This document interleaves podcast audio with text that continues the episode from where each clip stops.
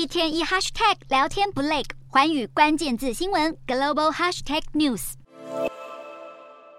美国总统拜登本月稍早才被发现，过去担任副总统时的私人办公室藏有十份机密文件，内容涵盖乌克兰、伊朗与英国资讯。十二日，拜登德拉瓦州家中的车库与书房内又查获第二批机密文件，但内容并未公开。对此，美国司法部长贾兰德随即指派独立特别检察官调查拜登是否不当处理机密文件。美国媒体报道，拜登私人律师团早在去年十一月初就在拜登私人办公室发现第一批印有机密字样的文件。由于当当时正值美国期中选举，这项消息被暂时压下来，一直到本月九日才曝光。而白宫方面却在第二批文件被查获后，声明回应指出，拜登对于此事并不知情。拜登连报私藏机密文件，恐怕重挫政府公信力，甚至冲击二零二四年总统大选的竞选连任。不过，面临重大压力的还有肩负调查责任的司法部。美国司法部长贾兰德处境非常尴尬，必须决定是否展开全面刑事侦办。去年八月，前总统川普被指控非法持有三百多份机密文件时，还被拜登谴责是极不负责任的行为。如今，拜登也爆出同样的丑闻，简直是五十步笑百步，势必被川普拿来大做文章。